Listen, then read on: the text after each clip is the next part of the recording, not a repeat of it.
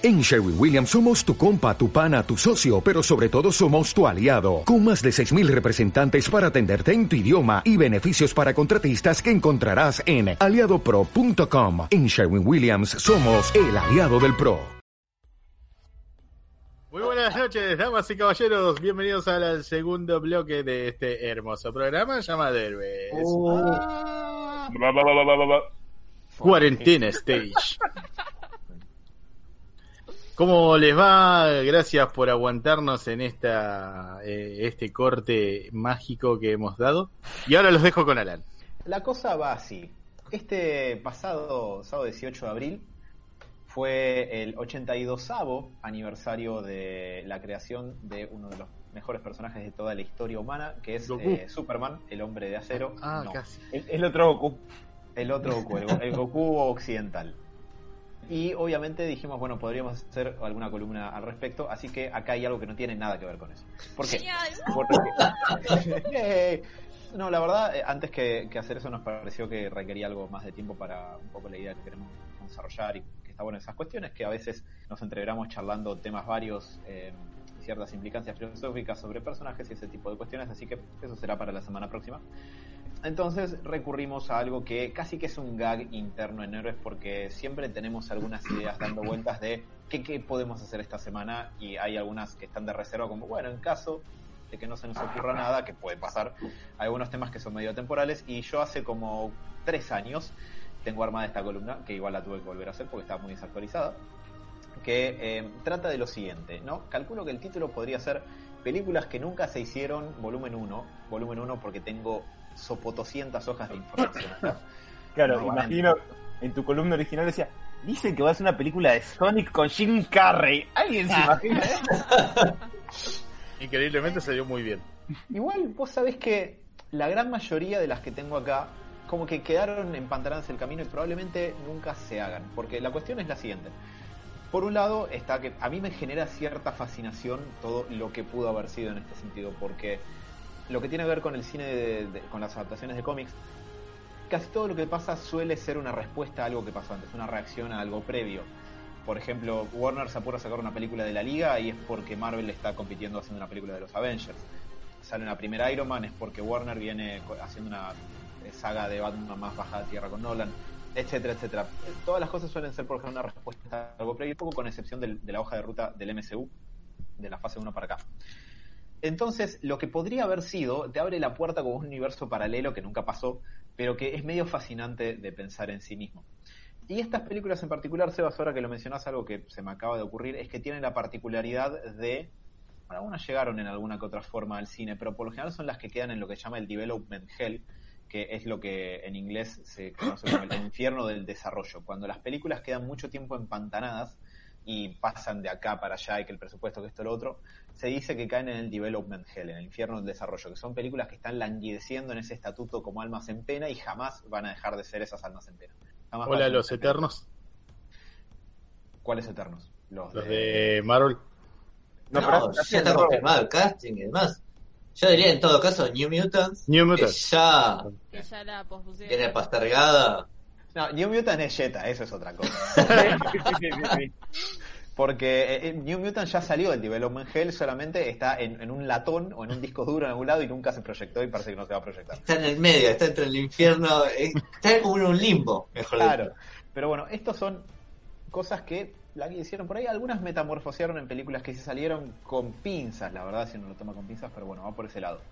Hay mucho, verdaderamente hay un montón. Yo todo lo que traje para hoy es de DC, son películas de DC. Hay muchas de Marvel, no sé si hay tantas, que eh, no las alcancé a preparar para hoy. Así que hoy tengo muchas, muchas de DC. Y me tomo el atrevimiento de preguntarle a la concurrencia. ¿Tienen alguna preferencia, duda o algo que su corazoncito les indique de por dónde podríamos arrancar? ¿Alguien quiere, como si estuvieran consultando un oráculo de estas mierdas que nos hicieron? ¿Hay títulos de vértigo? Mm, no, pero tengo dos versiones de Watchmen.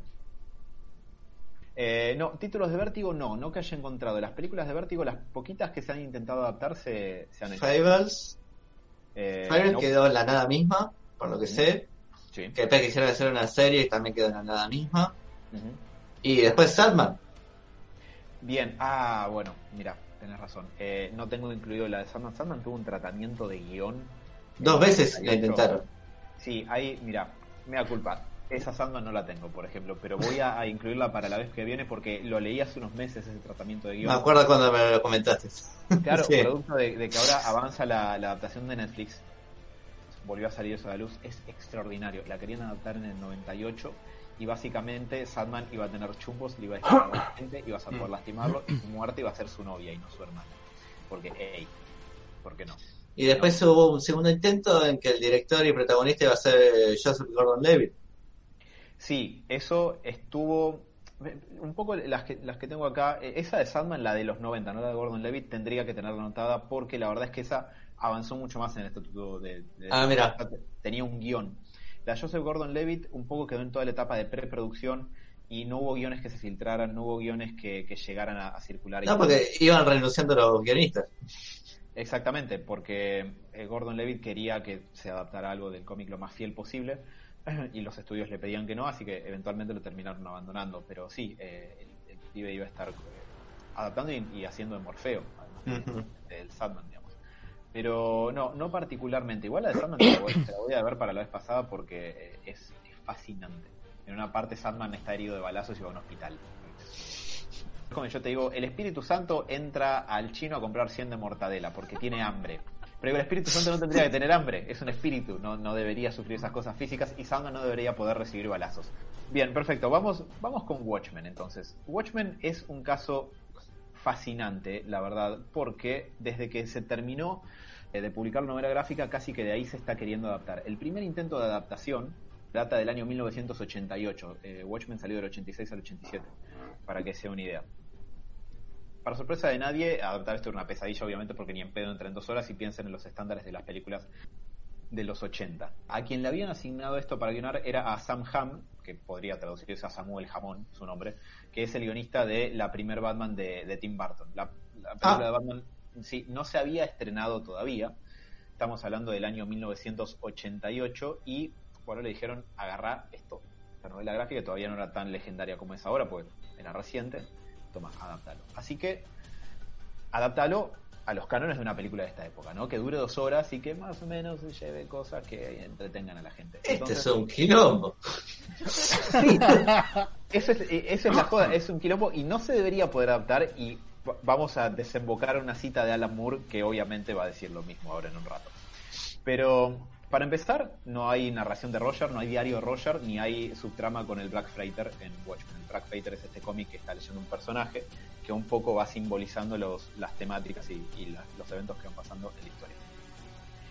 La historia de Watchmen empieza con un flashback en 1976, cuando los Watchmen, que no se llaman Crime Busters, acá se llaman Watchmen, es un nombre de equipo de superhéroes, fallan en detener a un, eh, un atentado terrorista en la Estatua de la Libertad es un poco raro porque me los imaginaba elaborando tipo Liga de la Justicia como para detener un, terrorista. Digo que los Watchmen no hacían esto, peleaban con un crimen callejero de bastante más baja estofa.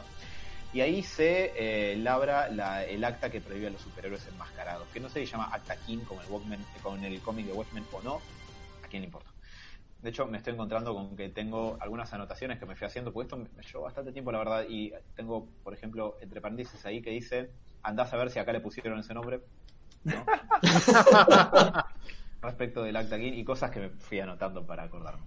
Eh, de ahí saltamos al 86, en eventos muy parecidos al, cómic. Acá esta es la parte que zafa. ¿no? Roger está investigando la muerte del comedian. Para esto hablar con Night Owl y con Ozymandias y está investigando la teoría del asesino de máscaras, del asesino de los que otrora eran superhéroes enmascarados, que igual que el cómic, Roger cree que eso es lo que está atrás de la muerte del, del comedian.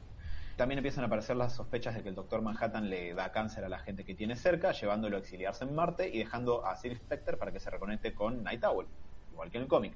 Roger va en cana, Night Owl y Spectre sea lo liberan y junto con Manhattan van a Karnak, la base de, de Ozymandias en la Antártida, para enfrentar a Ozymandias. Ahí Ozymandias les revela que él estuvo atrás de todo, hasta de Roger Khan y toda la cuestión, las sospechas de cáncer, la muerte de Comedian, bien. Hasta ahí todo bien. Ah, bien, sí.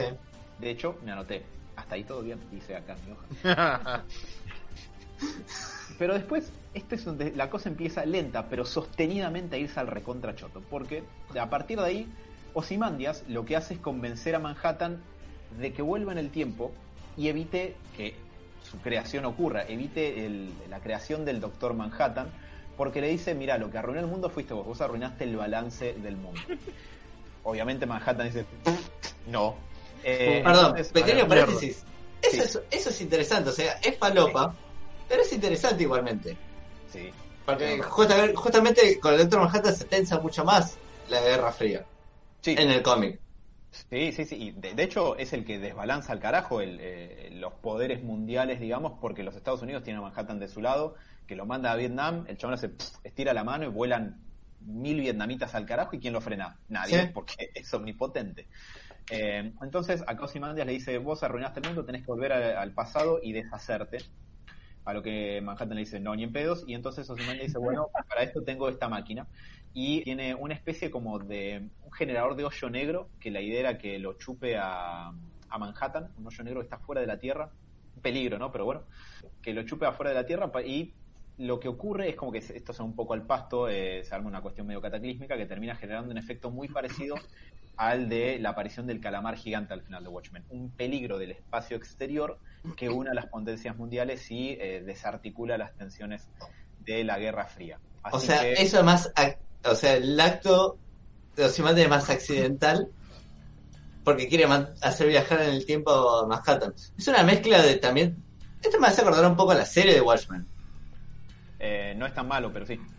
a ver, necesito, necesito aclarar una cosa. Sí. O sea, se supone que eh, Manhattan le dicen, mira, vos sos el problema, volvé al pasado y sé tu propio abuelo. Digo, matate a vos mismo. Evitate, evitate tu Evítate tu propia existencia. No libera un hoyo negro. Ajá. Ah, no, no es que si no libera un hoyo negro. La idea de liberar el hoyo negro es que el hoyo negro chupa Manhattan y genere toda esa paradoja temporal. Ah, ok. Se, suponía, se supone que liberaba un hoyo negro que se chupaba Manhattan y empezaba con los quilombos. Sí, la intención del hoyo negro es justamente generar lo que quería Simandias. ah, o sea que, digamos, mandarlo a viajar en el tiempo a Manhattan. Claro. Ah, ok. Estoy afuera de esto. Eh. Ya, ya me perdí esta adaptación. A, mí también. Viaje en el tiempo. No, no, por eso pensé que en algún momento eh, Nosimandia había conseguido encapsular un hoyo negro en algún lado. Digo, ah, bueno, ¿no querés viajar en el tiempo a revertir tu propio nacimiento? Hoyo negro. Tipo, bomba Holly. Aleluya. Un poco sí. Igual yo tengo mis dudas de que Sam Ham, que hey, Sam Ham escribió la película que básicamente me arruinó la cabeza, barra direccionó mi vida en cierto sentido, que es la primera Batman, así que no voy a decir cosas malas de él. A pesar de que una vez lo escuché decir algo sobre la primera Batman que me hizo querer cortarme los huevos. Eso es aparte. La cosa es que, bueno, ocurre este quilombo, se desarticula todo este conflicto de la potencial tercera guerra mundial que estaba ocurriendo, etcétera, etcétera. Y eh, Manhattan, bueno, lo desintegra a, a Ozymandias, eh, como le hace a Roger, pero a Ozymandias en este caso, como diciendo, ¿qué te pensás que es un hoyo negro? Tal. No, pero si era bueno. Claro, pero evitó que se convierta en la versión paupérrima de Jeremy Irons, Mati, así que pensá que eso es algo positivo. Charla con Silk Spectre después mediante, Manhattan se da cuenta de que efectivamente él es eh, lo que un poco generó que la línea temporal sea así, accede a volver al pasado, evitar su propia creación. Y uno podría pensar, paradoja temporal, el universo se contrae sobre sí mismo y todos mueren, como advertía el Doctor Baron en Volver al Futuro, pero resulta que no. Este es el fin, de, el final de la película concluye en esto. De golpe, no sé qué pasará, si un destello blanco, lo que fuera, pero están Night Owl, Roger y Silk Spectre, están como de golpe en el presente, agarran un diario y, o sea, se ponen a informarse a ver qué pasó y se dan cuenta de que básicamente la línea temporal de ellos se convirtió en la nuestra. Estados Unidos pierde Vietnam, Nixon renuncia por el escándalo de Watergate, etc. Y encuentran un cómic en un puesto de diarios que se llama The Watchmen y narra todas las aventuras de ellos, o sea, lo que ellos vivieron como su vida, ahora es un cómic mientras ellos viven en nuestra línea temporal. Y acá me anoté. Los tres miran confundidos mientras esta poronga funda negro. Fin. La pregunta es ¿por qué? Exactamente, ese es el punto. No, me parece que lo que decía Mati recién de, de, de Osimandias y Manhattan y ese tironeo entre ellos podría ser una idea interesante. Pero ¿qué es este final? ¿Por qué termina en esto? ¿Por qué termina en una paradoja confusa? ¿Por qué? Giro de ¿Por Cool. Pero que tampoco es tan cool. Es confuso. Pero bueno, eso sería la historia. Hubo un segundo tratamiento de guion donde se incluía el diario de Roger como la, la narración que te encuadraba la película y los estudios querían a el señor Arnold Schwarzenegger como el doctor Manhattan. Sí. ¿Por qué no? Sí.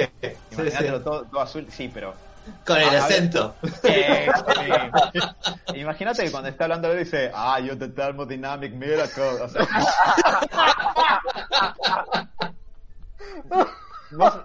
Imagínate que si eso pasaba años, décadas después agarras el cómic, lo lees a Manhattan diciéndolo del milagro termodinámico y pensás en la voz de Arnold. Ya, ya me cagaste el cómic, bueno, porque ahora lo voy a releer y voy a decir, Manhattan es Schwarzenegger. Ah. Alan Moore se inspiró en Schwarzenegger. Y me imagino a Moore diciendo, bueno, ¿por qué no? Dale, Hagan lo que se le cante los huevos mientras se prendía fuego las pelotas en una hoguera. El director que estuvo asociado a esta versión de The Watchmen que terminó por no hacerse eh, es eh, Terry Gilliam, del director de Brasil y ah, otras cosas. Interesante. Sí, venía de, hacer Brasil y alguna otra de ciencia ficción que acá evidentemente no me anoté y por eso no me lo acuerdo, pero pueden visitar la filmografía de Terry Gilliam en IMDB y verlo ahí. Pero pasaron un par de cosas en simultáneo que no ayudaron. Por un lado, Gilliam venía de dirigir una película llamada Las aventuras del barón Munchausen, cuyo presupuesto se fue a la bosta, y el productor, que iba a estar asociado a Watchmen, un señor llamado Joel Silver, venía a ser Duro de Matar dos, presupuesto que también se fue al pasto y se encareció mucho. Entonces el estudio dijo, no, vamos a hacer esta cosa rara que no sabemos bien qué carajo es, y encima ustedes vienen de gastar mucha guita. No, el proyecto se enfrió y quedó en el Development Hell hasta el año 2000 que Gilliam dijo, bueno, basta, yo si alguna vez hacen esto yo no voy a estar asociado y lo dejó principalmente porque con el tiempo se había eh, el presupuesto y el runtime, o sea, la duración total de la película se había ido reduciendo mucho. Y dijo en una entrevista, después de que lo había abandonado en el 2000 y pocos, dijo, si contás esto en dos horas y media, perdés la esencia de lo que es Watchmen. Lo cual quiere decir que este hombre claramente lo leyó. Sí, sí, sí, absolutamente. Fue sí, como mínimo. Fue de los primeros eh, que dijeron que Watchmen era infilmable o inadaptable, depende de cómo lo quieran traducir, y que hubiera sido una historia que hubiera tenido un tratamiento mucho mejor si se la adaptaba a una miniserie de alto presupuesto. Que pobre Terry Gilliam, si ve lo que hicieron con Watchmen el año pasado en HBO, se debe querer meter los huevos en aceite hirviendo, pero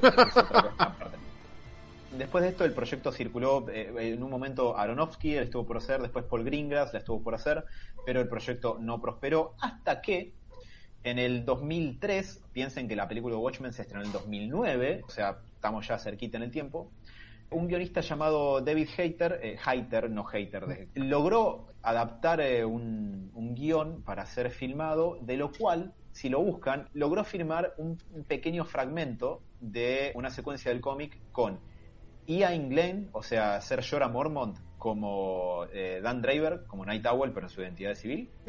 y con Ray Stevenson, Ray Stevenson fue Punisher una vez en una película del 2009 que se llama Punisher Warzone y estaba en otro montón de cosas como Rorschach, que bueno, hizo un tratamiento de guion que era bastante fiel al original, pero bueno, el estudio no terminó llegando a la pantalla. Parece que además David Hayter era particularmente crítico de su propio trabajo y le pareció que no estaba a la altura también.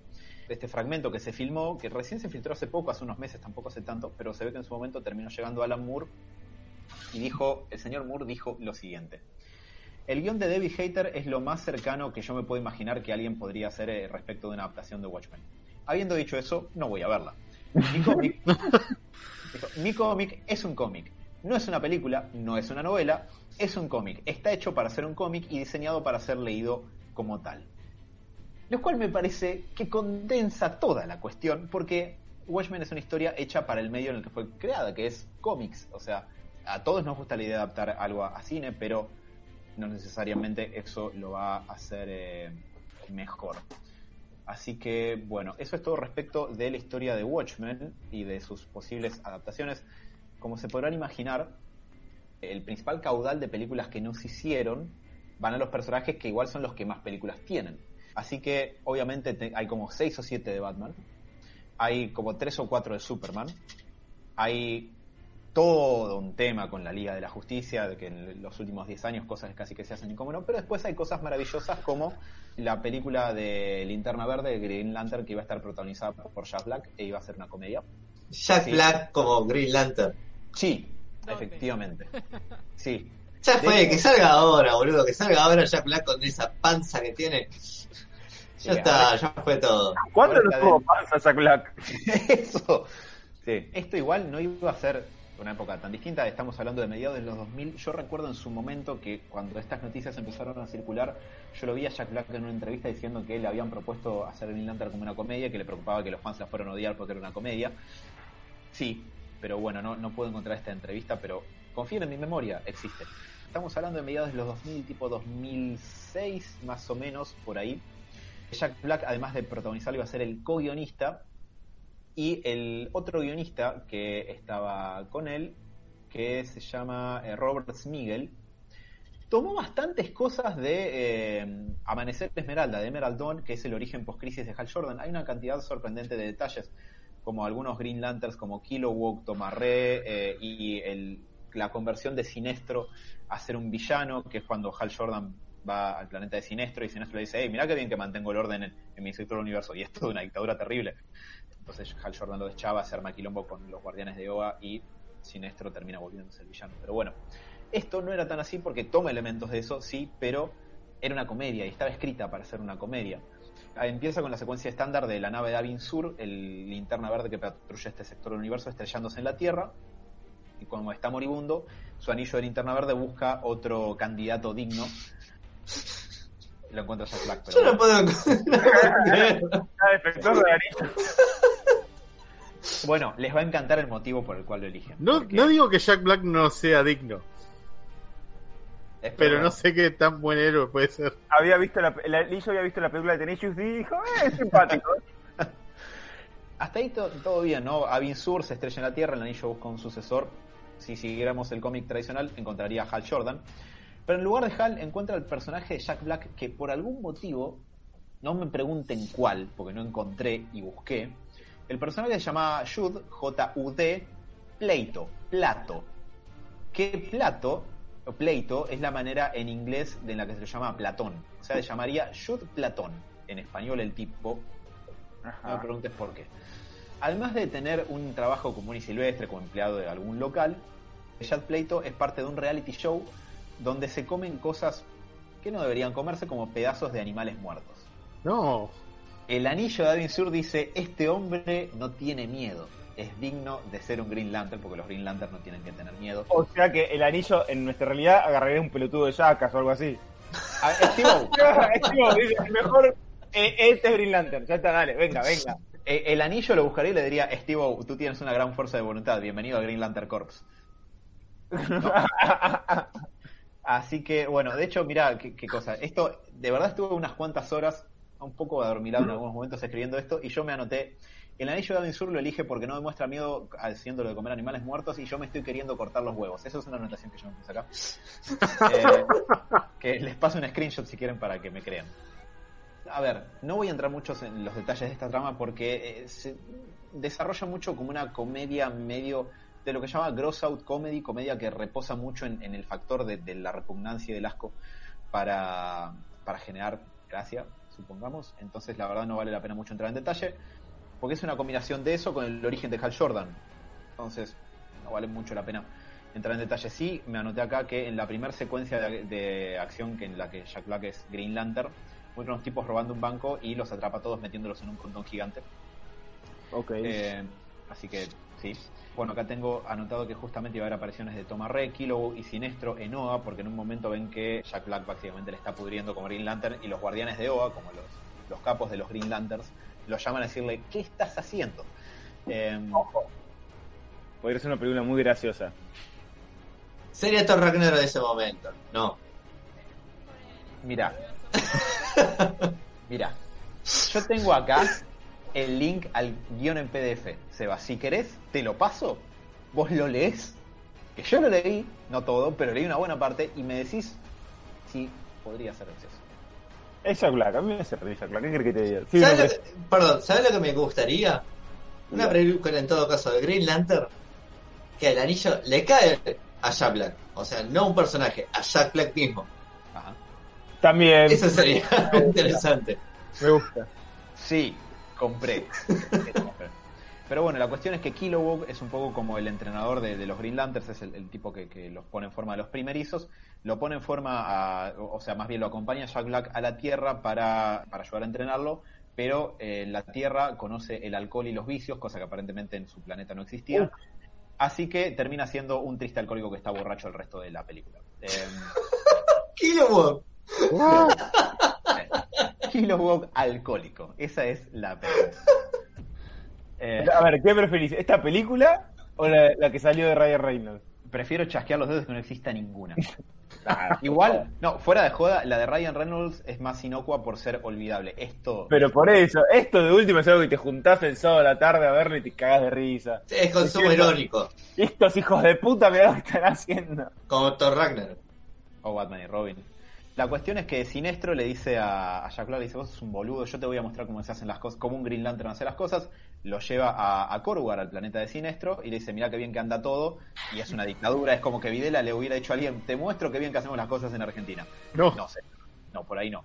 Así que eh, esto hace que Sinestro se termine volviendo malo, energía amarilla del anillo que genera miedo, como usa Sinestro en toda la película, etcétera, etcétera me adelanto al tercer acto de la película. Si no saben, la energía verde del anillo de linterna verde está basada en la fuerza de voluntad de su portador y se nutre de ahí. Hay otras formas de energía en el espectro emocional. Una de ellas es el miedo, la energía amarilla, que acá también, eh, obviamente, está como empuja, es como un poco la némesis de los linterna verde, de los Green Lanterns. Y acá la Tierra está amenazada de ser destruida por un meteorito amarillo que como es una comedia del año 2006, tiene forma de Pikachu. No, Robert, tiene algo para todo. Por favor, boludo. Pará, pará, pará, pará, pará, Esta película como una parodia, si se pone con una película seria, seria, seria, no, puede ser de Green Lantern, es malísima como Batman y Robin. Pero ahora, si es una parodia, como Batman y Robin, qué sé yo. No sé. Igual, yo entiendo, hay, y de hecho eso es algo que es muy común en un montón de películas que tengo anotadas acá. En concepto pueden sonar bien, pero si ustedes van y leen lo que dan en el guion, se van a querer amputar algo de sus cuerpos. Bueno, convengamos que Tenacious D es divertida hasta ahí nomás, después hay cosas que decir, eh, bueno. Eh, Tenacious D está muy bien. Es eh, pero no es como comedia. pero es que Tenacious D me da lo que estoy esperando de Tenacious D. Esto, no. Jack Black dice, viene un meteorito a destruir la Tierra, ¿qué hago? Corro la Tierra del lugar, para salvarla y que el meteorito no lo choque y claro, destruye todo porque genera cataclismos que destruyen a toda la humanidad. Y esto tengo que fallar. Esto tengo que reconocer que me pareció un buen chiste lo que viene a continuación y que probablemente a ustedes les guste, quizás principalmente a vos, Sebas, porque el personaje de Jack Black dice, uy, acabé con la Tierra, le hice mierda, así que ¿cómo arreglo esto? Crea un Superman con su energía del anillo en linterna verde y lo hace volar alrededor de la Tierra para que vuelva el tiempo atrás como pasa en la película. Es un buen Está bien, está bien, sí, es un buen final. Después simplemente le dispara al asteroide y el asteroide se rompe fin. Así que, bueno, hubo tanta respuesta negativa a, esta idea de que Jack Black fuera Green Lantern que la Warner dijo, mm, mejor no. Y nunca lo hicieron. Y en lugar de eso, hicieron esa cosa edulcorada y sin alma del 2011 que se llama Green Lantern y que nunca existió. Vamos a hacer de cuenta que nunca pasó. La mató Deadpool. Ojalá ya quisiera tener tanta suerte esa película, pero no es el caso. Bien, a ver, tenemos varias otras cosas acá. Tenemos lo que podría haber sido la tercera Batman de Tim Burton, las muchas películas que casi se hacen entre Batman y Robin y Batman Begins. Tenemos muchos intentos de rebotear a Superman, la versión de Catwoman que no llegó a la pantalla, que igual eso es un párrafo, solo no tengo mucho, la primer Batman vs. Superman que no llegó a ser, el Snyder Cut y sus muchas partes, una, eh, una película de Green Arrow escrita por los guionistas de Dark Knight, ¿Cuál es? de Whedon. No, a mí me interesaría saber cómo hubiese sido la tercera la tercera Batman de, de Barton. Sí. O cómo hubiese sido eh, Batman v Superman. Ajá. ¿Y vos, Sebas, qué decías? Yo te voy a hacer dos preguntas. Primero es, ¿Qué película lamentás que no se haya llegado a hacer? Esto me hubiera gustado. ¿Y cuál le agradeces a todos los dioses que por favor nunca pasó de esto? Mira, la verdad la segunda categoría es bastante grande, eh, te digo. hay, hay dos pilotos de televisión que hay uno que, se hizo con Wonder Woman que yo lo vi, es horrible, me alegro que no se haya hecho. Hay otro con Aquaman que era mediocre pero pues pero la verdad me, me, alegro mucho que no se hayan hecho una buena parte de ellas, principalmente algunas de Batman y de Superman.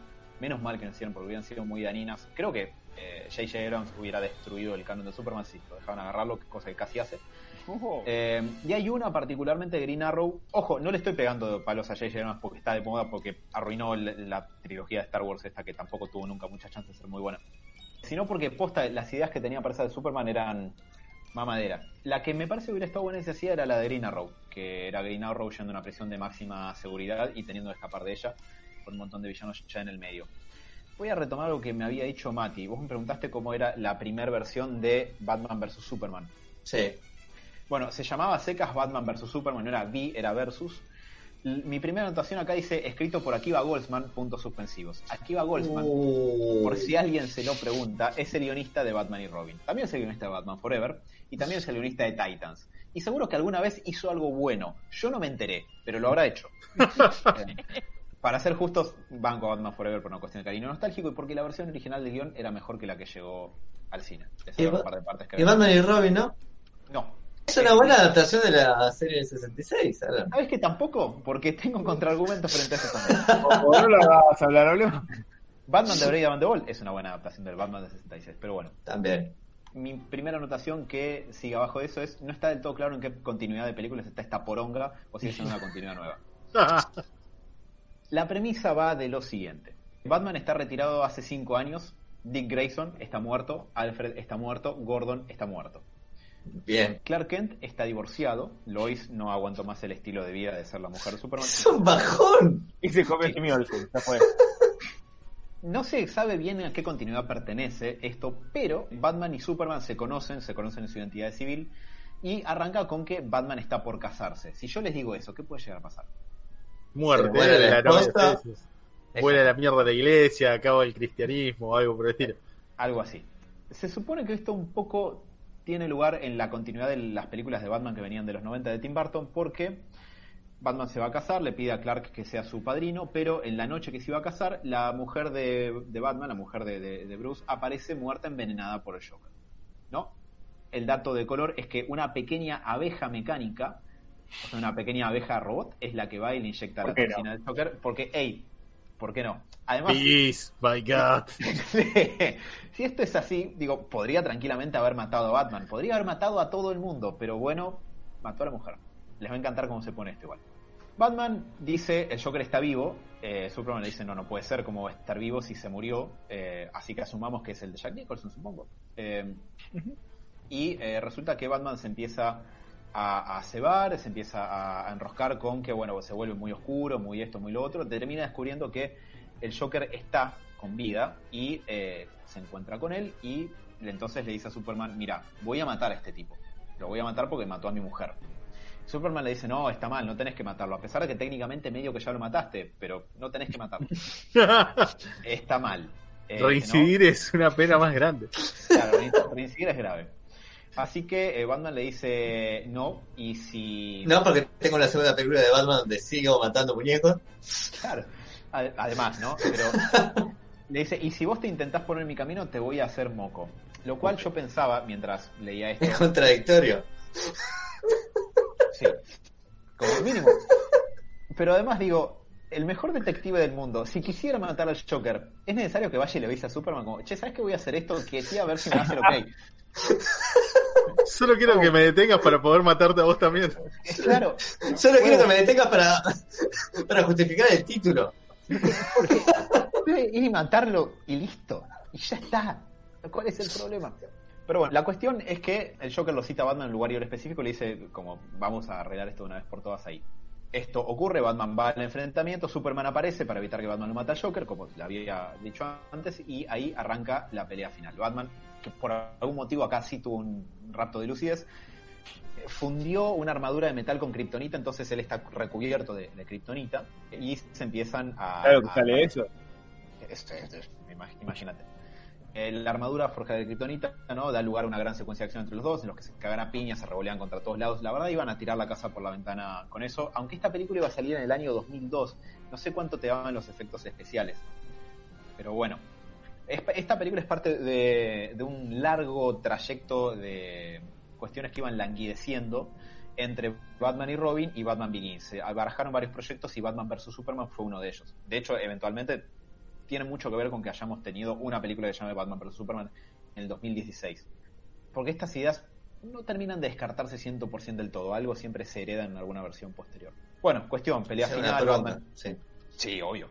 Eh, Batman y Superman se están cagando eh, a trompadas, etcétera, etcétera. Y la voy a hacer breve. Se descubre que en realidad el que está atrás de todo esto es Luthor. ¿Por qué? Porque Luthor quería que Batman y Superman se destruyan mutuamente. Obviamente, cuando se revela toda la verdad y ven que era todo un engaño, Batman y Superman se unen para, primero, detener al Joker, pero el Joker tiene dos secuaces con superpoderes. ¿no? Eh, no, nadie, dos grandotes genéricos que le pueden hacer frente a Superman. Así que nada, hay un poco más de pelea y una vez que los destruyen y, derrotan al Joker, aparece el ex con su armadura gigante de la Silver ah. Age. Sí, sí. Pero bueno. La que se parece a la de Boss Lightyear. Sí, esa. Hijo de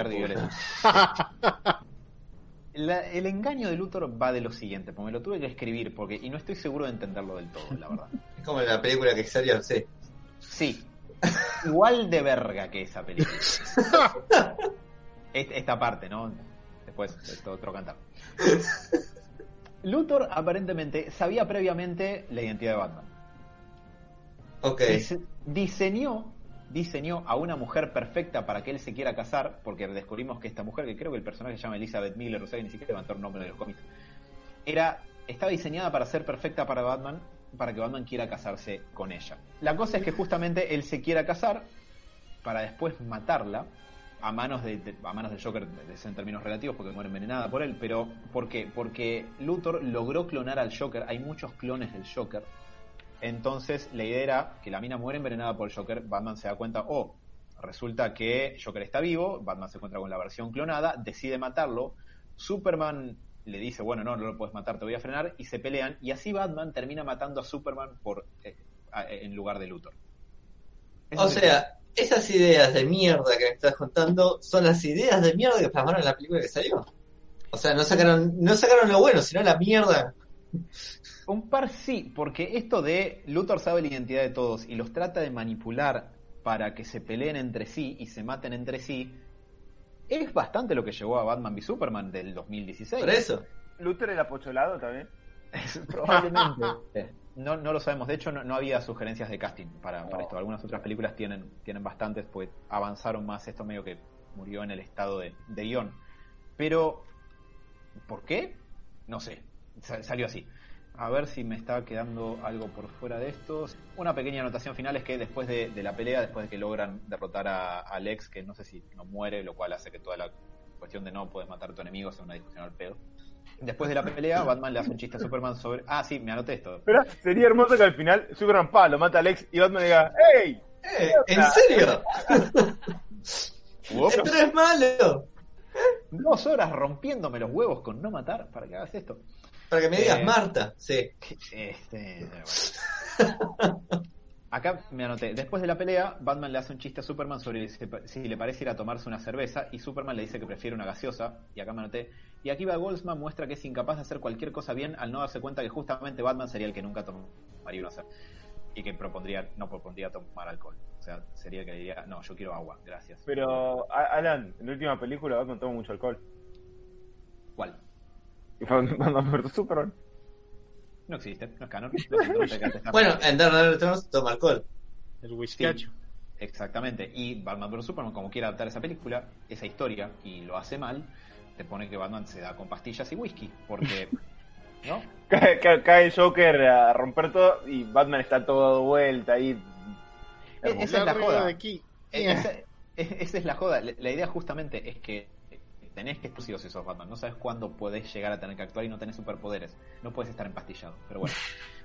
Acá me anoté el póster de Soy Leyenda. Vieron que en la película Soy Leyenda hay un póster de Batman vs Superman. En, en, una esquina eh, hay una secuencia en la que Will Smith va caminando por una avenida toda desolada. Y en un lugar hay un póster de una película de Batman vs Superman que en ese momento no existía porque Soy Leyenda es del 2009. Bueno, es un guiño a esto porque el guion de Soy Leyenda también lo escribió Akiva Goldsman.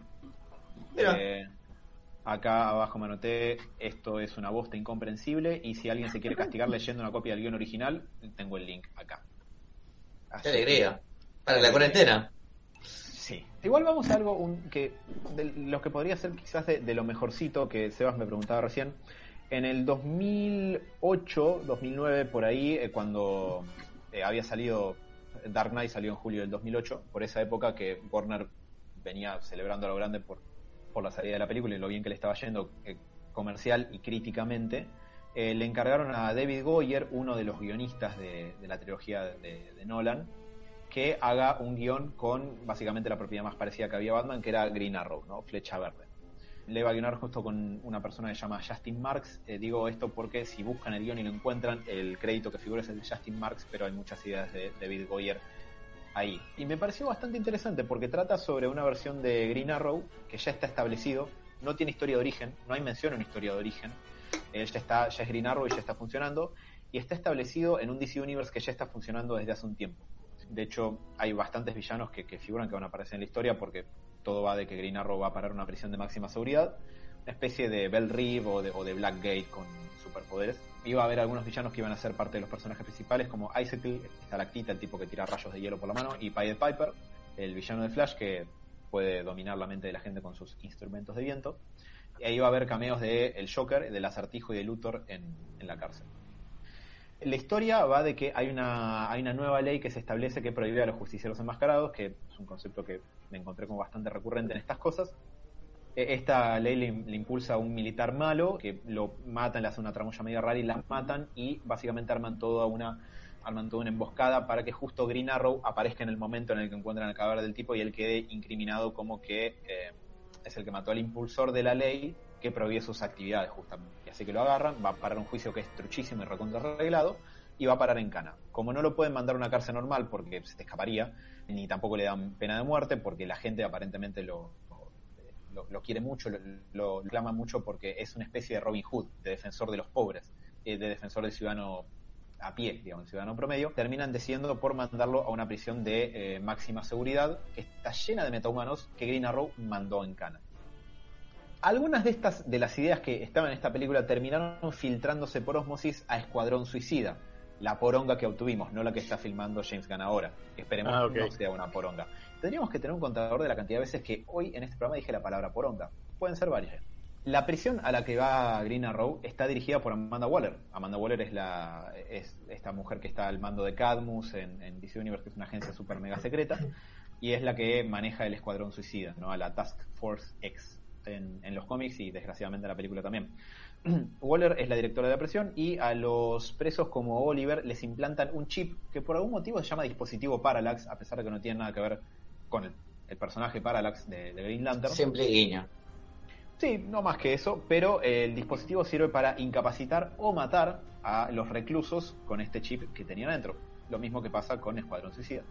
La mayor parte de la historia se trata de Oliver llegando a la cárcel, zafando de que lo maten al principio, sobreviviendo, haciéndose aliados eh, dudosos, hasta que eventualmente ve que lo que pasa adentro de la cárcel está muy mal, es súper turbio, hay muchas torturas y maltratos a los reclusos, que, bueno, obviamente a él no, le parece que esté bien, y arregla con eh, y con Pied Piper para escaparse. Lo que vi en varios lugares donde se rescata este guion, e incluso los pequeños extractos que se pueden leer por internet, es que todos los villanos que te muestran que, forman un pequeño grupejo para escaparse, todos tienen algún motivo válido para querer eh, salir de ahí, volver a sus casas y no, no exactamente como eh, tengo una hija enferma o estoy a dos días de jubilarme, sino algo un poquito más elaborado. Cosa de que sean personajes más o menos que te enganchen y ayudan a que Oliver vea que no todos los criminales son con blanco y negro, ¿no? Eh, no, son, no siempre son malos y no siempre necesariamente actuar de acuerdo a la ley está bien. Eso es un poco como la temática, porque Oliver ve que en la prisión se hacen muchos abusos en, nombre de la ley justamente. No todos logran escapar de la prisión, algunos quedan en camino o mueren y no sobreviven.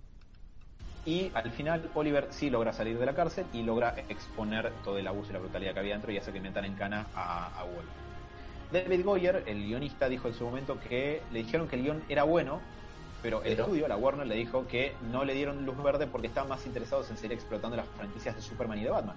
Piensen que estamos hablando del 2008-2009, Warner está tratando de decidir qué hacer con Superman después de que Superman regresa no le va del todo bien, no comercialmente al menos, y Batman estaba levantando la, Libertador, estaba estaba rompiendo todo.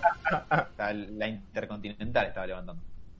Y eso dijo en su momento, hace unos pocos años, dos o tres años, le preguntaron en una entrevista eh, bastante más reciente sobre, el guion de esta película y dijo, era una buena idea, pero bueno, en su momento me dijeron que no tiene sentido hacer una película sobre un montón de bichos. Lo dijo irónicamente, porque ya existía Escuadrón Suicida. Así que bueno, esa de todas las que vi me parece que es la mejorcita. Tiene secuencias de acción bastante decentes, es interesante, tiene una temática. Me parece que es un buen uso del personaje de Green Arrow. Eh, te mostraría un DC Universe establecido, como medio que no se había hecho ese, hasta ese momento y tampoco se hizo tanto de ahí para acá. Así que esa es quizás la, mejorcita de todas las que hay. Sí. ¿Esto ya estaba Arrow dando vueltas? cuando ¿En qué año dijiste? Esto se empezó a producir en el 2008, probablemente con miras ah. para salir en el 2010, y la serie de Arrow, que quizás un poco este guion fue metamorfoseando hasta que se adaptó en la serie, la serie de Arrow es del 2011. Ah, eh, y, si se fijan, bueno, Dan justo comentó en lo anterior que la terminó de ver hace poco, las primeras temporadas tienen un tono mucho más grim and gritty porque están tratando de ser más similares a, en tono a las pelis de Nolan, y conforme van pasando las temporadas se vuelve un poco más superheroica y con más acción y digamos unas cuestiones un poco más eh, que no, no incluso en, una temporada te lo muestran en la cárcel también. Ah, eh, bueno, ojo capaz que esa idea viene de ahí yo todavía no vi Arrow así que eh, había casteo para esa ese guion no Jack Black no aparece Jack Black no aparece. Muchas ah. películas llegaron a tener casting pero otras no, la verdad. Por lo menos sus protagonistas. Eh, principalmente estas que no están tan asociadas a Superman y a Batman. Otras sí, todas las que hayan tenido que ver con Superman, Batman y o la Liga, mal que mal llegaron a tener casting, con algunas excepciones como esta versión de Batman vs. Superman que les comentaba antes, pero el resto sí. Pregunten, ¿qué, qué más? Ya que estabas hablando de casteo, ¿hubo algún casteo que haya dando vueltas por ahí que dijiste qué lástima que este no se hizo? Además de Jack Black. Bueno, quizás te cause gracia, pero en Superman Flyby, una de la, en realidad la, película de J.J. Abrams, eh, Henry Cavill hizo una prueba de cámara, no quedó, pero mm, hay una prueba de cámara de él que se puede encontrar en internet donde tiene un prototipo del traje que iba, que iba a usar en la película y eh, está haciendo la prueba de cámara con eh, Amy Adams como Lois Lane, o sea, el mismo casting que después quedó para Man of Steel. Acá no había quedado, pero sí, sí, sí es interesante el traje. Tiene una línea curva en la parte azul del traje que sigue la línea de la S. Le hace como una silueta de una S más grande en el pecho. Suena raro de, explicar, pero está bastante bien. Y en Justice League Mortal, la película del 2009 que iba a ser George Miller y que estuvo muy cerca de empezar a filmar, pero no lo hizo, eh, estaba Army Hammer como Batman. Eh, para, eso que hizo del ruso en Agente Cipol, que también estuvo con Henry Cavill. Exactamente. Ese estuvo por ser Batman. Más de una vez, porque ahora cuando lo pusieron a Pattinson, él era uno de los candidatos. Pero para mí hubiera sido un buen Batman, no en ese momento, porque... El físico le, le cierra. Mide con un metro noventa, tiene la voz grave y tiene cara de millonario, no sé cómo decirlo, pero digo... de gigoló, de dandy. de dandy. Tiene quinta de dandy. Un poco rubio además, por ahí es un Green Arrow, pero... Eh, pero sí. Para mí lo, tenés y, tenés un sí, claro, o sea, Es solucionable. Estuvo, estuvo Val Kilmer como Bruce Wayne, ¿por qué no? Sí, eh, cae un poco me parece en esa, en esa categoría. Vos, Mati, me habías dicho la tercera de, de, Barton, Tim Burton.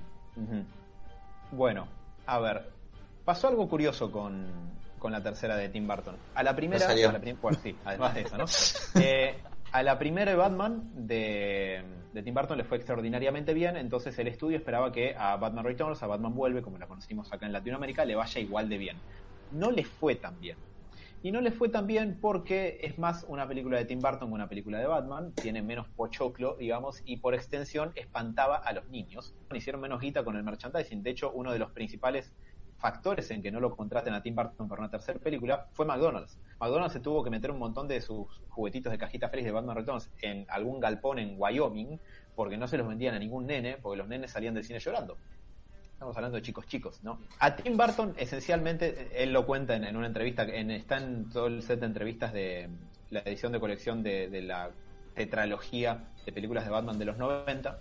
Se cuenta que un día la Warner lo dijeron, vos no querés hacer otra, no tenés ganas, me parece que estás para otros proyectos. Y Tim Burton dice que se dio cuenta básicamente que no lo querían para que haga otra película de Batman porque el estudio le tenía un poco de, cagazo a la cuestión. En cuanto él se va, Michael Keaton se va porque dijo que no, le parecía. Así que fue. Dato de color, Michael Keaton dijo en una entrevista varios años después que le hubiera gustado mucho y estaba hablando con Tim Burton para hacer algo parecido a Batman Begins, con la tercera película que hubiera sido ellos. Más grim and gritty, más crimen callejero, más Batman más detective, ese tipo de. Sí, que no sé si eso era lo que iba a salir de Tim Burton, pero es una idea interesante. Tim Burton igual estuvo implicado en, Batman Forever eh, como productor ejecutivo. También en Batman Robin, pero no hizo un carajo. Es, como lo que pasó con Nolan eh, en, las películas de Le pusimos el nombre para que cobre guita. Y para no, para que le dé chapa. Nolan en Man of Steel sí estuvo más metido, pero en Batman y Superman parece que firmó y, y nos vimos. Bien, a ver, Batman Forever un poco tuvo una charla previa entre, o sea, la película que sí obtuvimos entre Schumacher y Tim Burton respecto de a dónde querían llevarla y algunas de esas cosas muy poquitas se filtraron al guion final que terminó siendo el guion de, Batman Forever. El proyecto original de Tim Burton iba Batman Continuous, que no puedo explicar lo malo que me parece como título. O sea, es como, ¿por qué le pones Batman sigue siendo Batman? O Batman, acá está la tercera, o no sé Batman es, paupérrimo, es la falta de imaginación escrita en palabras. Así que, bueno, aparentemente igual, eso es un rumor, no, es seguro que sí va a ser el título. La nueva de Batman. Tal cual, es como, hey, coma, Batman otra vez, coma, vengan a verlas. Eso podría haber sido el título también. Hay versiones del guion, porque esto nunca llegó a ver del todo un guion cuajado. Hay, hay muchos rumores de cosas que dijo Tim Burton y cosas que se decían por ahí en los estudios y eso. Hay fuentes, eh, citas de autoridad como fuentes y no más que eso. Aparentemente, en un principio, yo tengo mis dudas de que esto sea así, pero en un principio el personaje de Christopher Walken, de Max Schreck, no iba a ser exactamente ese personaje, sino que algunas de las cuestiones que pasan con Shrek iban a pasarle a Harvey Dent. ¿Por qué? Porque la idea, o sea, y que fuera un poco como su caída en desgracia, eh, Batman, Batman Returns, ¿no? Entonces en la tercera lo tenés convertido en dos caras. ¿Por qué? Porque la secuencia del final en la que Catwoman lo, lo besa con el taser y con un cable y lo electrocuta y lo mata y lo deja todo chamuscado, se suponía que iba a ser lo que le dejaba la mitad del rostro eh, todo quemado y lo iba a convertir en dos caras en la tercera. Lo cual para mí es un poco raro porque esto querría decir que ya había planeamiento para la tercera desde que hicieron Batman Vuelve y que no me cuajan las fechas porque el guionista que llamaron para Batman Vuelve, que es un chon que se llama Daniel Waters, no es Sam Ham, el de la primera, medio que no tenía mucho interés en continuar cosas que venían de antes, entonces para mí es dudoso, pero es un rumor de esos que andan por ahí dando vueltas. Lo que sí es más seguro, que está bastante más chequeado por varias fuentes, es que Robin Williams iba a ser del acertijo, que como pueden ver llegó a estar en Batman Forever, ¿sí? aunque obviamente es Jim Carrey en nivel Super Saiyajin Jim Carrey 4. Eh, es lo más Jim Carrey que Jim Carrey puede ser. Eh, pero en un principio iba a ser eh, Robin Williams, a quien la Warner volvió a cagar con esto, porque en un principio, para atraer como con un cebo a Jack Nicholson al rol del Joker, la Warner hizo circular en el ambiente hollywoodense que el título, que el papel se lo iban a dar a Robin Williams, para que Jack Nicholson diga, para, si se lo van a dar a Robin Williams puede ser un, papel en serio, me voy a interesar en él. En realidad el estudio quiso hacerlo, Robin Williams se quedó un poco con, con la sangre en el ojo, y después se volvió a quedar con la zona del ojo porque no lo llamaron para hacer del acertijo, pero era a quien quería Tim Burton aparentemente en primer lugar. Joel Schumacher dice que llegó a haber charlas con Robin Williams, pero que él les dilató mucho la respuesta, no le dijo ni que sí ni que no, y terminaron recambiándolo por Jim Carrey. Parece raro, porque ustedes lo recuerdan a Jim Carrey en Batman Forever. Sí. Eh, sí. ¿no? Sí. ¿Lo puedes reemplazar? ¿Lo puedes reemplazar con alguien? Ni hablar de Robin Williams a esa performance. Sin que se dé cuenta la gente, decís vos. Estamos, perdón, ¿estamos hablando de un buen Riddler? ¿O el Riddler que hizo Jim Carrey? Oiga. ¿Qué, sé yo? No sé. Eso sí es una buena adaptación de la serie de los 60, ese Riddler. Es un. Sí. Si agarras al, Riddler de, Frank Gorshin y le sumergís la cabeza en cocaína una hora entera, tenés Jim Carrey. Sí, en punto. Pero yo creo que sin cocaína en todo caso sería Robin Williams si hubiese estado bien puede ser, tenés razón. Pero lo interesante lo que es contrachequeado de todo esto es que Robin iba a estar en el guion de la tercera. A Robin lo venían cajoneando, lo venían sacando de los guiones desde la primera. La primera Batman iba a, tener eh, básicamente como los mismos personajes de la Batman del 66, que el largometraje de la Batman del 66. Los cuatro villanos, el Joker, Catwoman, Pingüino y el Acertijo, y a Robin como compañero. Se condensó a Batman y al Joker. En la segunda se incluyeron dos de estos villanos que se habían descartado y se terminó dejando afuera a Robin también, que lo iban a incluir en, la 2. Iban a mostrarte la muerte de los Flying Graysons. E igual que, el seteo de Harvey Dent, Robin iba a aparecer transformado ya como Robin en la tercera. Marlon Wayans hizo una audición para el papel de Robin y quedó. ¿Saben Marlon Wayans? ¿No es el de dónde están las rubias? Sí, iba a ser Marlon Wayans, a que yo no puedo evitar recordar como Shorty en las películas de Sky Movie. Es lo que está en el WhatsApp. Exacto. Era mucho más pibe Marlon Wayans eh, en ese momento y hizo una audición para el papel de Robin y quedó Tim Burton, lo, lo había buscado, aparentemente Tim Burton estaba muy interesado en que él fuera Robin, pero bueno, también lo terminaron limpiando. Eh, y aparentemente había hecho... No, el casting fue para, para la tercera.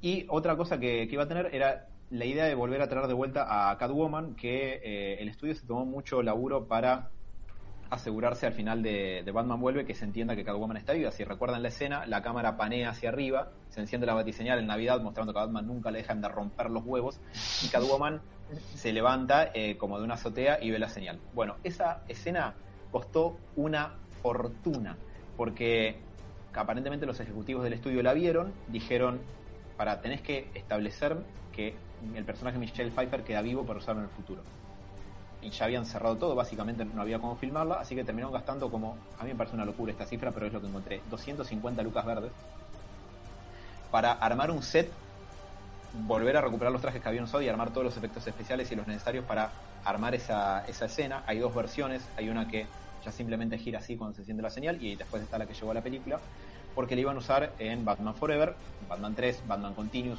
como sea, pero no terminó ocurriendo esto te va a gustar, Mati, eh, a quien habían casteado al principio para hacer de Chase Meridian, el personaje de Nicole Kidman, había sido René Russo, que el estudio la rebotó por ser muy mayor, a pesar que es tres años más chica que Michael Keaton, pero era más mayor que Val Kilmer, así que bueno. Y también, ¿se acuerdan del actor que hizo de Grima, lengua de serpiente en las películas del Señor de los Anillos? Que se llama Brad Dourif. Dice que tuvo una conversación en un vuelo con Tim Burton y Tim Burton le dijo, yo quiero que vos vengas a hacer del Scarecrow, del espantapájaros, pero la única fuente de esto es Grima, lengua de serpiente, así que no sé. Me suena la charla de avión medio escopeteado. Eh, sí, venía en tu película, Te iba a decir, hasta, no, puede ser que sea verdad, pero tal vez Tim Burton estaba pasado de merluza en, un avión y le dijo, boludo, vos eres espantapájaros. Yo te veo y veo el espantapájaros. Ahí está. Lo curioso también es que eh, Quinones y Kate Led, que son guionista y dibujante de cómics respectivamente, habían anunciado en el 2015, no hace tanto, que después del éxito que tuvo el cómic de Batman 66, que prolonga un poco lo que pasa en la serie, es una extensión de la misma serie, ellos iban a sacar un cómic que se llamaba Batman 89, donde iban a recauchutar muchas de estas ideas que nunca se llegaron a hacer.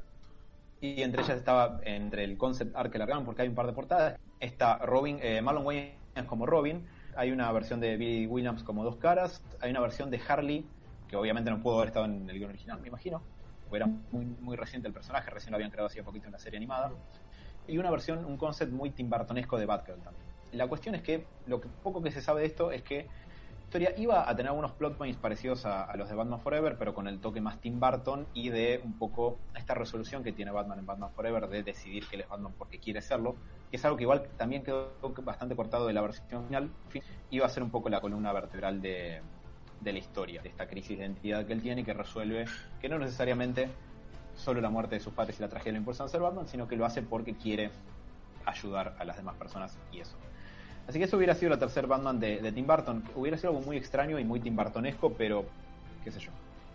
y caro. pensar. Sí, y caro por el casting, porque las, la, segunda principalmente fue bastante cara. Así que bueno, en lugar de eso, el estudio fue por una, por una eh, dirección más family friendly, que sí vendió mucho más. Y tuvimos Batman Forever. Consúltenme porque me quedo sin saliva. Están preguntando en YouTube, Carolina B larga N por la Superman que no fue de Nicolas Cage. Uh, Ese es el santo grial de estas películas.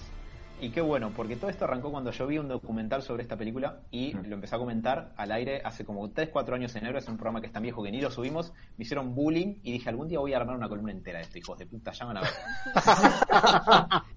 lo que eh, pregunta Caro, oh, hola Caro, tiene que ver con lo siguiente. A mediados de los 90 había que rebotear a Superman para seguir sacándole plata. La primera versión se llamó Superman Reborn, eh, pero rápidamente el nombre cambió a Superman Lives y ese es el nombre con el que van a encontrar todo sobre esta película. Cineasta Schneps, que falleció muy joven a sus 50 años de un problema cardíaco, se lanzó y, e hizo efectivamente un crowdfunding un documental que se llama La muerte de Superman Lives, qué, fue lo que pasó. Y el tipo recopiló un montón de información sobre lo que fue esta película. Esto es como la, la, joya de la corona de las películas que nos hicieron. La única que está cerca de ser así, de este estilo de películas, ¿no? Obviamente es la de Justice League Mortal de mm, George Miller.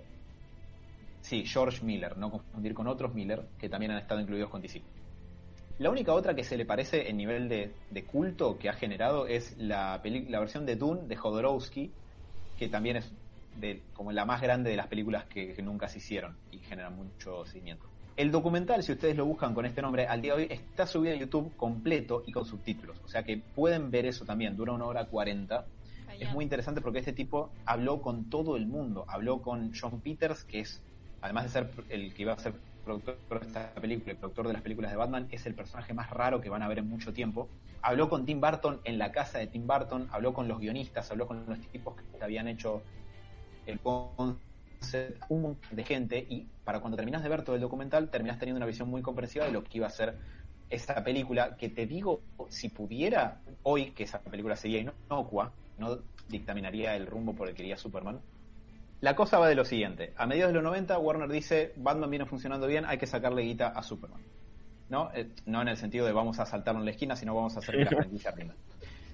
Esto llevó a lo que es Superman Lives, que es la película que está principalmente documentada en este documental que yo les comentaba recién. Previo al guion de Superman Vive, Superman Lives, existió, o sea, la forma eh, proto-guionada de esto era un guion que se llama Superman Reborn, del que se sabe muy poquito. Yo todo lo que, lo que sé es porque me fui anotando por aquí por allá, preparándome para esta columna desde hace años, eh, porque la victoria está en la preparación, de cosas que fue comentando Kevin Smith más que nada por acá y por allá, porque ni siquiera el documental cubre tanto esta parte.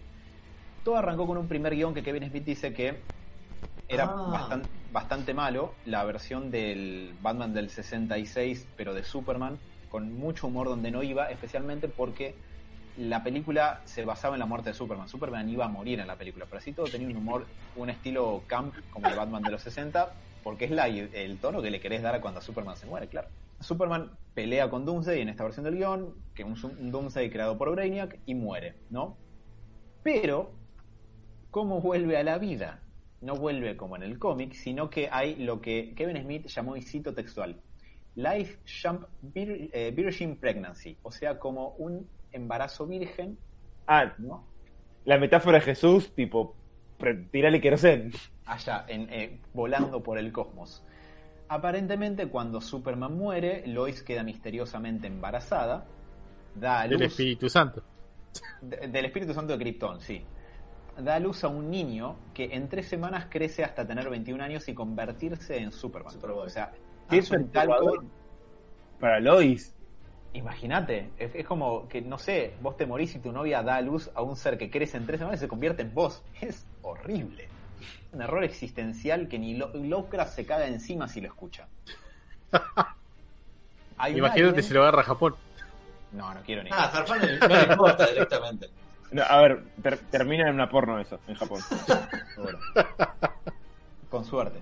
Aparentemente el ser que había estado atrás de esto era un alien que se llamaba Cadmus. Cadmus es un laboratorio ultra secreto de investigación misteriosa en DC, no es un alien, pero bueno. Que eh, lo, es el que está atrás de la resurrección de Superman. Que una vez que Superman revive, este alien le enseña un estilo de combate que se llama Fin Shar, que es parecido a la fuerza. ¿No? Que implicaba poderes de una disciplina mental. Los créditos de la República bastarán. Exacto. Bueno, cuestión Warner quiere hacer un guion de esta verga y lo llaman a Kevin, o sea, en una charla X, Kevin Smith, perdón por el lenguaje, Kevin Smith está hablando de hacer otra película para la Warner. Ah, le proponen hacer Beetlejuice 2. Beetlejuice va a Hawái. Vamos. esposa. Está con. ¿Sabes qué lo peor No sé si es mala idea. No, Robert. Eh, miren, si quieren, además del documental, hay una anécdota muy famosa de Kevin Smith que en total dura como media hora, 40 minutos, donde él cuenta todo este periplo que en gran medida es lo que mantuvo viva la, memoria de esta película que no se hizo y que derivó en el documental. Kevin Smith estaba hablando sobre cosas varias con gente de la Warner, le proponen hacer Beetlejuice 2, Beetlejuice va a Hawái. Kevin Smith dice que él contestó, no dijimos todo lo que teníamos que decir con la primera Beetlejuice, debemos ir a Hawái. Y por ahí le dicen, bueno, también estamos haciendo una nueva Superman. Y se le pararon las orejas así. Dice, Superman, quiero, quiero saber qué están haciendo con Superman. Déjame elaborar en Superman. Eh, así que dice, mira, tenemos un tratamiento de guion. Se lo alcanzan, lo lee y dice, esto es pésimo. ¿Qué? ¿Lo escribió tu primo? ¿Qué, qué pasó? ¿no? Como que Kevin Smith cuenta algo así, como que el guion era verdaderamente muy, muy malo. Así que le dicen, bueno, ¿querés escribir un nuevo tratamiento de guion? Así que él dice que sí. Y acá es donde arranca toda la historia de, de esta película que nunca llegó a hacerse. La película tuvo tres guiones distintos y mucho laburo en el medio el guion de Kevin Smith medio que nunca llegó a tener nada, ni concept ni nada, porque no pasó de la, etapa de, de guion. Kevin Smith le cambió el nombre de Superman Reborn a Superman Lives porque le parecía mucho más grosso y Reborn le sonaba a marketing de una línea nueva de Pepsi, entonces no le gustaba, así que fue por el lado de Superman Lives. Iba a adaptar la muerte de Superman. Él dice que Kevin Smith cuenta que básicamente cuando le dijeron puedes escribir Superman, dice yo hice fanfiction soy un fan de los cómics, eh, metí todo lo que pude, metí referencias a todos los personajes de DC, metí referencias a Tanagar, metí referencias a Krypton, metí referencias a lo que se te ocurra. Eh, en una parte, en el velatorio de, Superman en Metrópolis, Batman intervenía en las pantallas de la ciudad y le daba un mensaje a la gente, como de su héroe ha caído, pero ustedes tienen que bla, bla, bla, bla, bla. Raro, pero ok, digo, aparecía Batman. Porque la lógica de Kevin Smith era, esto lo van a cambiar y me van a dejar un montón de cosas afuera, así que por lo menos me la juego con todo y algo de esto va a quedar y va a sobrevivir al corte final. La cuestión es que están viendo quién la puede dirigir. Tim Burton venía de, a pesar de que lo limpiaron de Batman Forever, venía de haber arrancado la franquicia de Batman, así que dijeron, démosle a Superman. Porque claro, uno ve el joven manos de tijera y dice, esto grita a Superman por todos lados. Totalmente. ¿No? Un personaje tan luminoso lo vamos a meter en la oscuridad. O Beetlejuice. También. De hecho, te diría que le salió Beetlejuice Go Hawaiian. Batman le salió para mí bien de pedo. Es un milagro esa película que haya explicado cómo salió, pero será una charla para otro día. La cuestión es que lo llaman a Tim Burton, ¿no? John Peters, un personaje extrañísimo que ahora les voy a pasar a comentar un par de cosas. Lo llama a Tim Burton y Tim Burton agarra el guion de Kevin Smith y dice: Esto no lo toco, chau. Y dice que si yo lo voy a hacer, no usamos este guion. Entonces, adiós el guion de Kevin Smith. Traen a un segundo guionista, que no viene al caso quién es porque no lo conocemos nadie, así que no importa. Pero hay un segundo tratamiento de guion para la película que fue el que más cerca estuvo de hacerse. Eh, Barton dijo que no iba a usar guion, pero Warner le dijo que igual tenía que usar muchos de sus elementos, eh, principalmente todo lo que tenía que ver con la muerte de Superman. Acá la idea era la siguiente, ¿no? Bueno, para empezar empezó, eh, arrancaron las cuestiones de casting. Tim Burton dijo que así como había elegido a Michael Keaton para ser de Batman, un tipo que se ve como que necesita vestirse como murciélago para asustarse porque por sí mismo no podría, dice que justamente alguien que se siente fuera de lugar, alienígena, incómodo, como que no pertenece del todo, tendría que ser quien haga de Superman, un tipo alienígena, ¿no? Entonces, ¿quién es el tipo que parece más alienígena? Es Nicolas Cage, obviamente.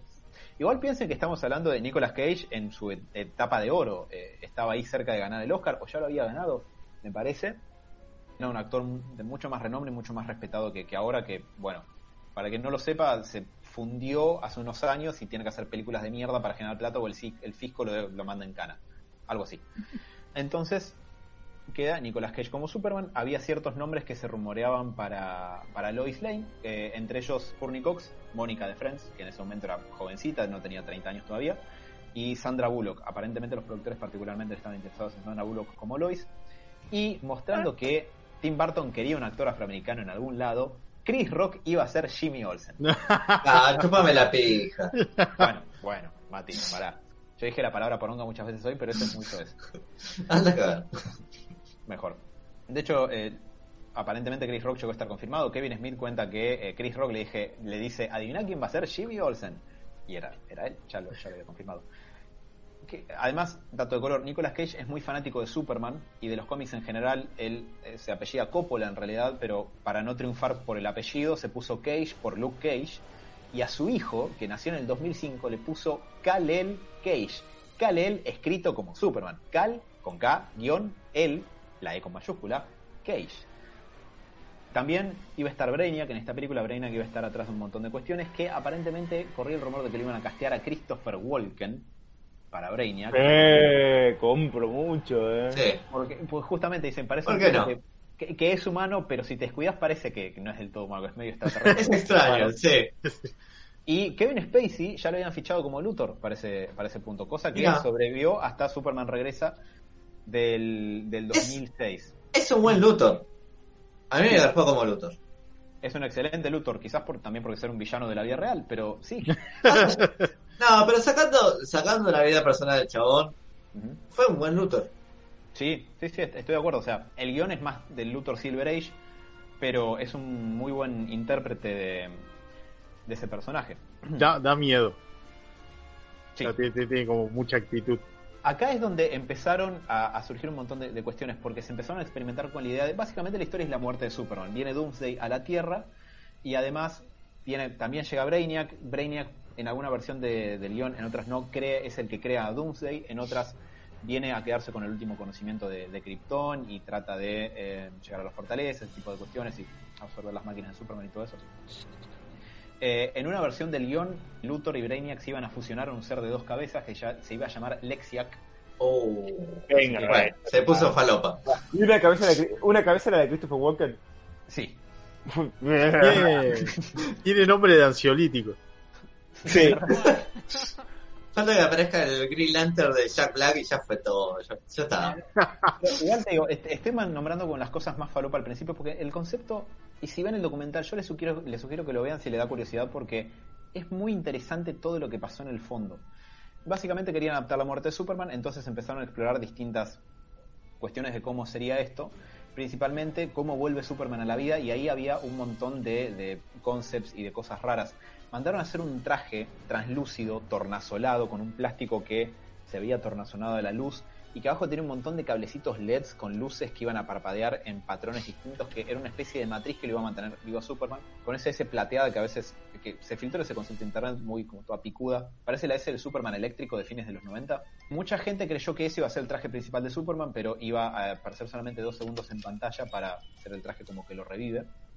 Y también hay un detalle interesante. En Superman regresa cuando Brian Singer lo estaba filmando, él iba por ahí por todos lados con una foto de Nicolas Cage, que es muy famosa. Yo la voy a buscar ahora para mostrárselas. ¿A, todo esto?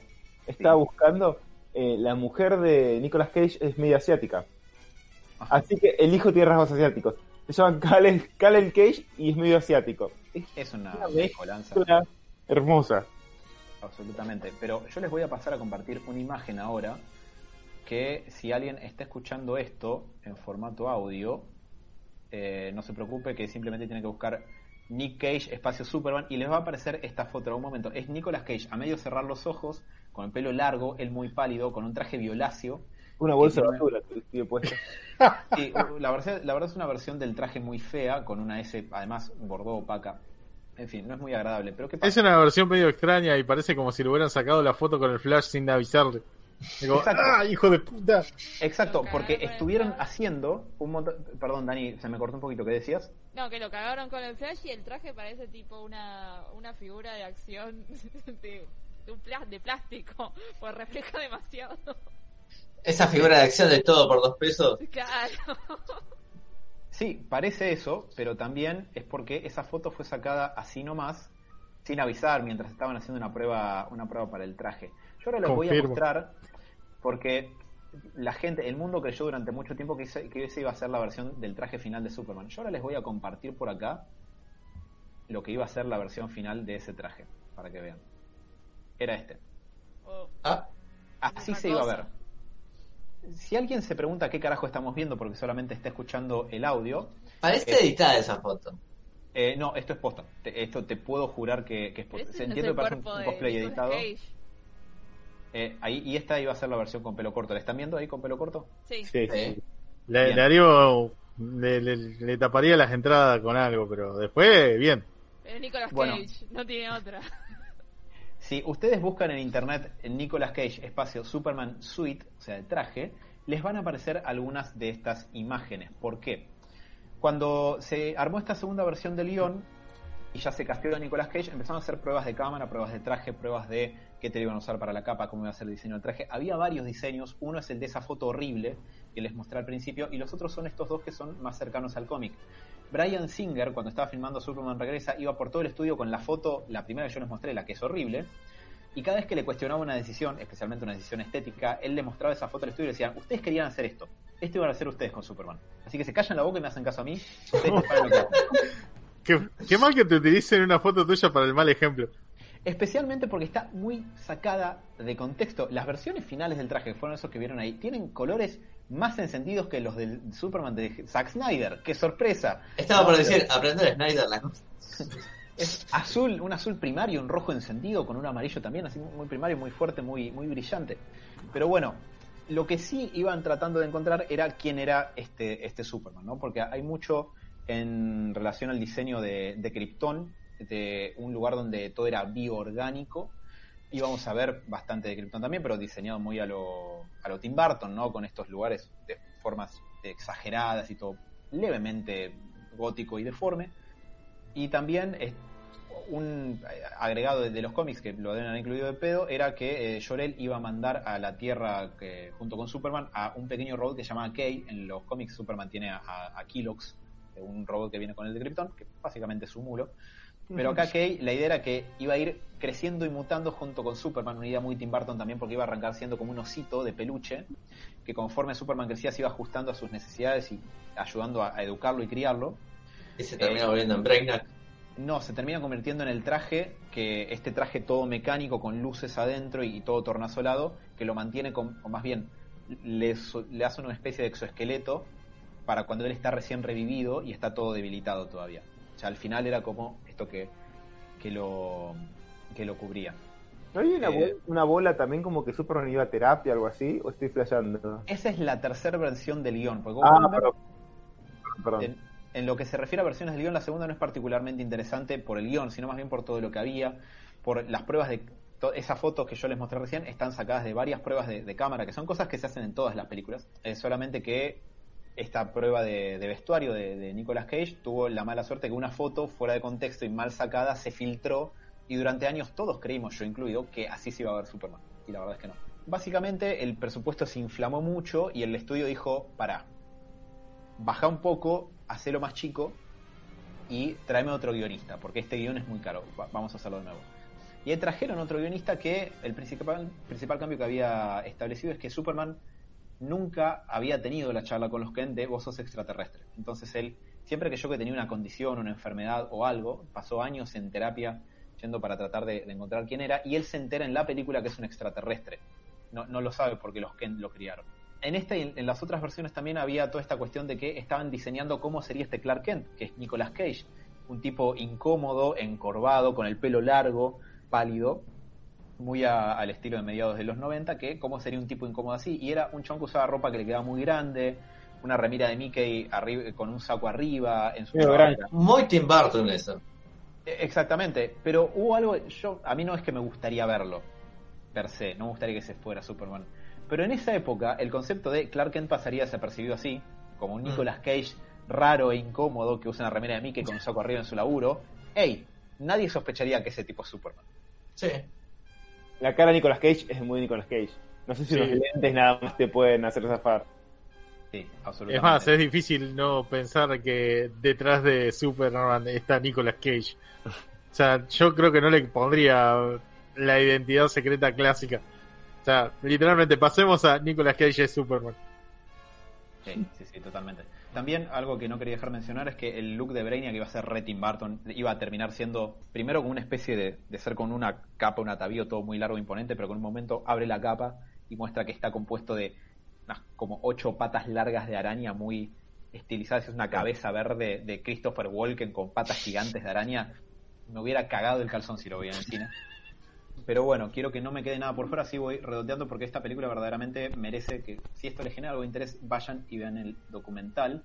Lex descubre la nave que trajo a Krypton, eh, a Superman de Krypton, y lo descubre en el noticiero, entonces Superman se da cuenta de que, bueno, lo vincula con su origen y se da cuenta que él es, eh, de otro planeta y esto lo, lo desbasta emocionalmente porque se da cuenta que es alienígena y por eso siempre fue un outsider toda la vida, cosa que calza mucho con las temáticas que habitualmente maneja Tim Burton. Y en esta versión, en esta tercera versión del guion es donde le dieron más bolilla al diseño de Doomsday, que pasaron por una infinidad de, bosquejos, ninguno pareció al del cómic.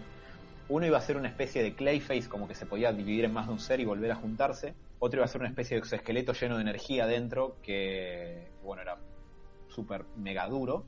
Y otro, bastante a lo Tim Burton, iba a ser un, imagínense a Doomsday, pero que en lugar de su superficie habitual rocosa o símil rocosa, está cubierto de rostros, de caras. Hermoso. Cuando Superman le va a pegar, Doomsday le muestra las caras de Lois, de Jimmy Olsen, de Marta, de Jonathan Kent. Entonces le caga la cabeza en la pelea y por eso ¿no? Eh, le pasa esto. La trama en realidad de la película no es particularmente compleja. Hay anécdotas como que el, el productor John Peters quería que Brainiac tuviera una mascota estilo Chewbacca para venderle a los niños. Y esto es parte de lo que, de lo que cuenta Kevin Smith, que John Peters le dice, para empezar no quiero que Superman tenga el traje y no quiero que huele. El traje es muy de marica y me cansa que huele, no me gusta. Y quiero que pelee con una araña gigante en el tercer acto. Eh. ¿No? Y Kevin Smith dice que le dice, bueno, volar y el traje definen a Superman un poco, pero ¿qué onda con la araña gigante?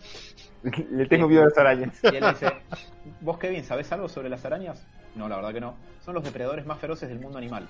Yo quiero que tipo King Kong. Yo quiero que tipo King Kong haya una escena donde se abre la puerta de, un lugar, no sé, ponele la fortaleza de la soledad, y Superman tiene que pelear con una araña gigante que se va a parecer monstruosa. Bueno, oh. eh, Kevin Smith le dice, ok, voy a tratar de incluirla en el guion. Después están hablando de que eh, hay una secuencia en la que Brainiac llega a la fortaleza de la soledad y eh, John Peters le dice, tiene que haber una secuencia de acción acá. ¿Con quién puede pelear Brainiac? Le dice, con nadie. Es el Polo Norte y es la fortaleza de la soledad. ¿No puede pelear con los guardias de Superman? Y dice, ¿por qué Superman necesita soledad. Soledad, padre. Además. Y le dice, y no, bueno, pero qué sé yo, capaz que puede pelear, no sé, con unos osos polares que estén en el Ártico. Ah, no, perdón, John Peter le dice, si no hay guardias puede pelear con osos polares. Y Kevin Smith le dice, ¿por qué osos polares? Y John Peter le dice, ¿sabes algo sobre osos polares, Kevin? La concha de tu Los osos polares son los depredadores más feroces del reino animal. Eh, así que dice, bueno, está bien, te meto osos polares, la puta madre. Una escena que quedó en el guion, Kevin Smith la escribió. Por lo menos no hay osos, arañas. Eh, no, pero ¿qué pasa? Kevin Smith cuenta que después de esto, esta película iba a salir el 4 de julio de 1998. Kevin Smith cuenta que el año que sigue, en el 99, va al cine a ver Wild Wild West. Y está ahí pensando, esto es una basura, porque Wild Wild West es muy mala. Eh, a mí me divierte. Llega el tercer acto de esa película. Eh, se abre una puerta y aparece la puta araña gigante. y en los créditos figura John Peter, que se salió con lo de tener su araña gigante. Bueno, para ir redondeando les cuento qué fue lo que mató esta película. Básicamente pasó por tres versiones del guion. La segunda fue la que tuvo más presupuesto, diseños, un montón de cuestiones re interesantes de cómo repensar a Superman, que no me gustaría que fuera Superman canon, pero por el amor de Dios que quisiera ver esa versión, porque estaba muy pensada de fondo. Capaz que no era un buen Superman, pero hubiera sido un experimento rarísimo y fascinante de ver. Y Nicolas Cage ama a Superman. Eso no se le puede negar y hubiera sido fascinante de ver. Pero bueno, la cuestión es que para... Sí. Henry Cavill también quiere a Superman y... Bueno. Sí, y los guionistas no. Pero... No, pero sí. No, larga vida a Henry Cavill como Superman. Y a Henry Cavill en general. Pero la cuestión es que el estudio le empezó a decir a Tim Burton, hacerla más chica, hacerla más chica, recortar efectos especiales, esta escena más chica, menos efectos, como ir bajando la escala, que cuando las películas entran en ese circuito empiezan a morir lentamente hasta que finalmente nunca se hacen. ¿Por qué? Porque Warner venía de muchos fracasos de taquilla en el 98, 97, por ahí, pero principalmente dos. Steel Batman y Robin. Eso fue lo que... Para, para, para. A ver, Steel está, el actor era Shaquille O'Neal. ¿Qué pretendías? nunca puede salir bien. Ah, pero era una pelotudez, o sea, no tenía sentido. Era una película para estrenar en la casa, tipo en la televisión de aire.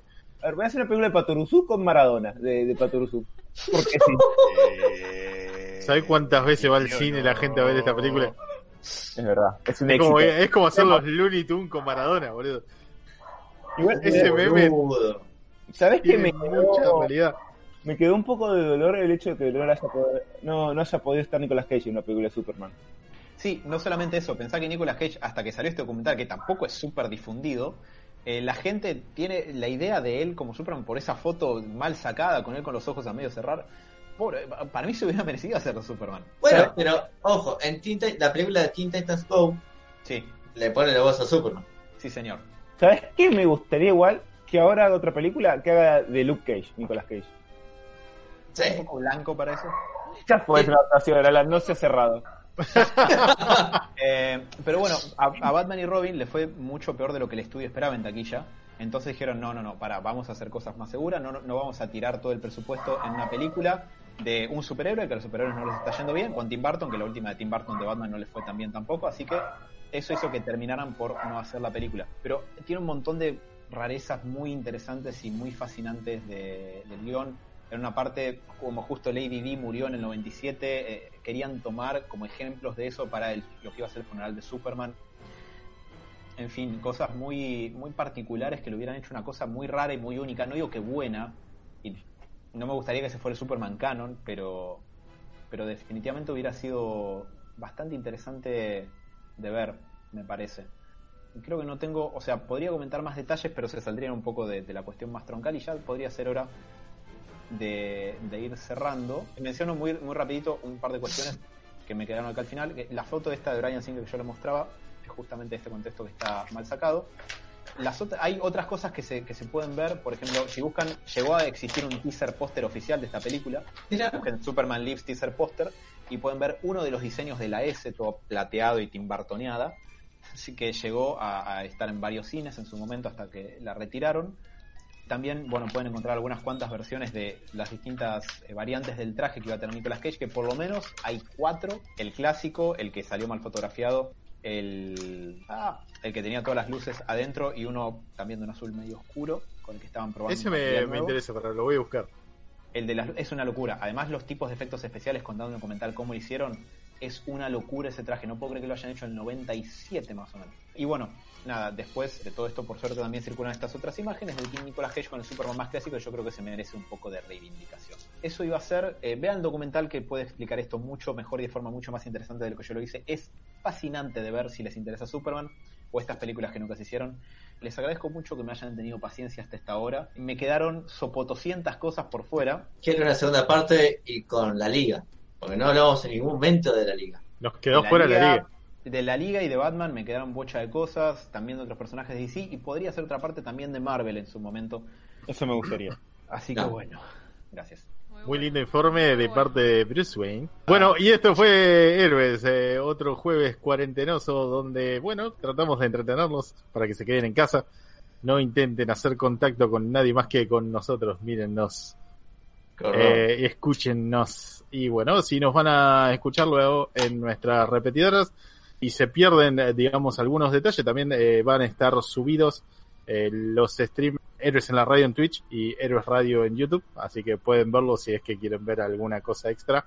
Por ejemplo, Alan cuando mostró la foto de Nicolas Cage que quedé un poco impactado. O en Spotify y iBooks. Y bueno, también nos pueden escuchar en Spotify y iBooks en caso de que quieran mantener el clásico podcast que les hacíamos todos los jueves antes de que el mundo se vaya al caño. Sin más que comentarles, les deseamos un feliz fin de jueves, un feliz fin de semana y los dejamos. Sean felices, coman perdices y nos escuchamos otro jueves más de héroes. Los quiero. Besitos. Adiós. Adiós.